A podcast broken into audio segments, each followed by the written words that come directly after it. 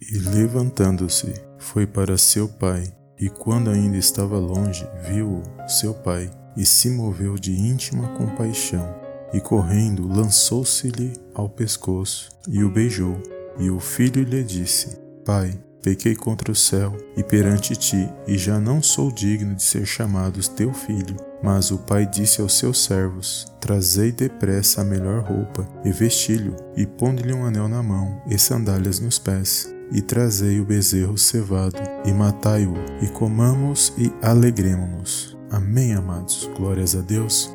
Olá, amados. A paz do Senhor Jesus, tudo bem com vocês? Bem-vindos a mais um vídeo aqui no canal Palavra é Vidas. E hoje, amados, eu gostaria de compartilhar mais uma palavra poderosa da parte de Deus que vai falar ao meu e ao teu coração nesse dia de hoje. E nesta palavra, amados, eu gostaria de estar refletindo sobre a parábola do filho pródigo.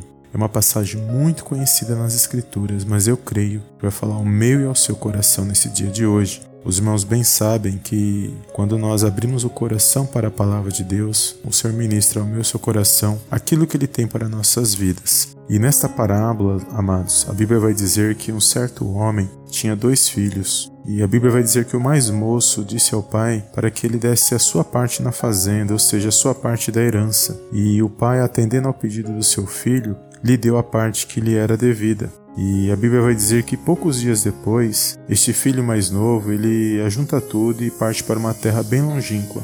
E ali ele desperdiçou toda a sua fazenda, vivendo dissolutamente. E depois de haver gastado tudo, a Bíblia vai dizer que houve uma grande fome e ele começou a padecer de muitas necessidades. E foi para uma outra cidade, e a Bíblia diz que um cidadão daquelas terras mandou que ele fosse para seus campos apacentar os seus porcos. E enquanto ele estava lá, a Bíblia vai dizer que ele desejou comer o alimento dos porcos e ninguém lhe dava nada. E a Bíblia diz que quando ele cai em si, ele pensa: meu pai tem abundância de pão e eu aqui pereço de fome. Então ele decidiu se levantar e ir até o pai. E arrependido, ele estava disposto a dizer que ele não era mais digno de ser chamado filho, mas sim, mas sim de ser contratado apenas como um servo do seu pai. Da onde nós lemos, amados, nós vamos perceber que ao tomar essa decisão e até a presença do seu pai, a Bíblia vai dizer que o seu pai, o avistando de longe, se moveu de íntima compaixão e correndo até ele lançou-lhe ao pescoço e o beijou de muita saudade. E o filho lhe disse: Pai, pequei contra o céu e perante ti, e já não sou mais digno de ser chamado seu filho. Mas o pai não distratou seu filho, pelo contrário,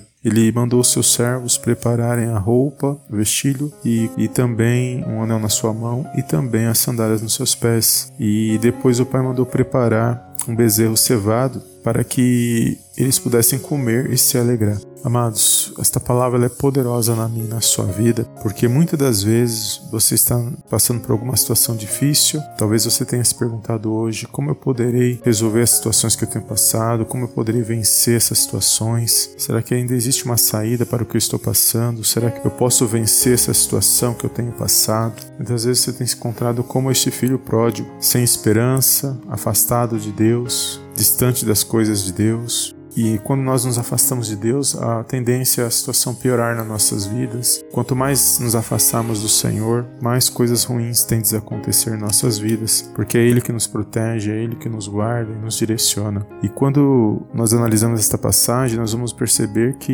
nunca é tarde para tomarmos uma boa decisão diante de Deus, porque quando nós fazemos boas escolhas, amados, que nos aproximam de Deus, pode ter certeza que Ele está com os braços abertos para receber a minha e a sua vida vida. Independente do que nós temos passado, independente das escolhas erradas que nós fazemos, porque errar é normal, amados. O problema é quando nós permanecemos no erro e não aprendemos com as escolhas erradas que nós fazemos. Mas nunca é tarde de nós olharmos para o alto, olharmos para cima e tomarmos uma atitude em direção ao nosso Deus. E quando nós vemos esta passagem, nós vamos ver que o Pai ele está o tempo todo esperando a minha a sua atitude, ele está o tempo todo contemplando as nossas decisões, contemplando as nossas escolhas E uma das coisas que nós vamos perceber é que o Pai ele se compadece de mim e de você, porque ele é muito misericordioso, ele é justo, ele é amor, ele é justiça e ele está o tempo todo contemplando a nossa vida. E é nessa hora que nós temos que parar e no silêncio tentar refletir aquilo que nós temos feito, aquilo que nós temos passado e refletir sobre aquilo que nós temos passado e não nos afastar de Deus ou culpar as outras pessoas, mas olhar para dentro de nós e enxergar aquilo que precisa ser melhorado, aquilo que, que nós precisamos mudar para que nós possamos ter uma nova visão, para que nós possamos ter uma nova direção em nossas vidas. Porque nós não podemos desistir, amados, nós não podemos abaixar a cabeça para o inimigo da nossa alma, porque se tem alguém que quer destruir a minha, a sua vida, que não quer ver eu e você feliz, que não quer ver eu e você bem na presença de Deus, esse alguém é o diabo que fica tentando com seus demônios o tempo todo nos paralisar. Mas fiel é Deus porque nós temos a palavra do Senhor para nos orientar, para nos dar a direção que nós precisamos todos os dias da nossa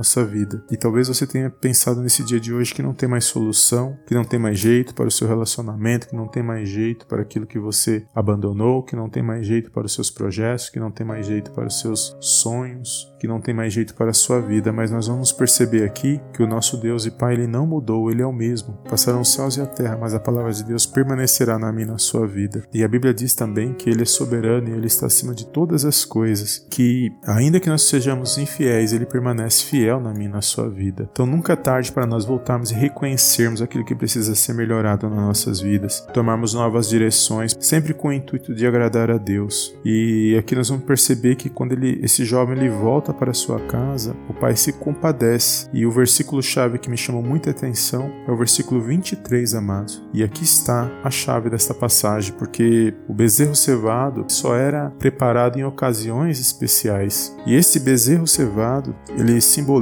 amados, o Senhor Jesus, que morreu por mim e por você e que restaura as nossas alianças e nos dá uma nova oportunidade de vida, de buscarmos melhorar a nossa condição de vida nesta terra. Então, o Senhor Jesus, esse bezerro cevado, ele aponta diretamente para o Senhor Jesus na minha e na sua vida. E quando nós pensamos em reconstruir algo, restaurar algo, se Cristo for o intermediador dessa situação, pode ter certeza que tudo se fará novo na minha e na sua vida, que tudo pode ser diferente, tudo pode ser melhor quando o Senhor Jesus ele é o, o centro das nossas escolhas. E a Bíblia vai dizer aqui que o Pai mandou preparar, ou seja, o Pai ele ofereceu o Filho para nós. Por meio do Filho nós temos acesso ao Pai. E é poderoso isso, amados, na minha na sua vida, porque muitas das vezes nós queremos desistir de tudo, deixamos a situação nos levar, os problemas tentar calar nossa voz, abaixamos a cabeça. Quem está ganhando com essa história é o inimigo da minha da sua alma. Mas quando nós colocamos um ponto final, colocar novos pensamentos em nossa mente, pensamentos de vitória, pensamentos de fé, pensamentos de luta, não pensamentos pensamentos de derrota, em Cristo eu creio que nós podemos sair vitoriosos, porque a Bíblia diz que no mundo tereis aflições, mas tem de bom ânimo, porque o Senhor Jesus venceu este mundo. E se ele venceu, amados, em Cristo nós também podemos vencer. Então que nesse dia de hoje você possa entender e compreender que não é o fim, que nunca é tarde para que nós possamos voltar atrás dos nossos erros e falhas e começar a buscarmos uma nova direção na presença de Deus.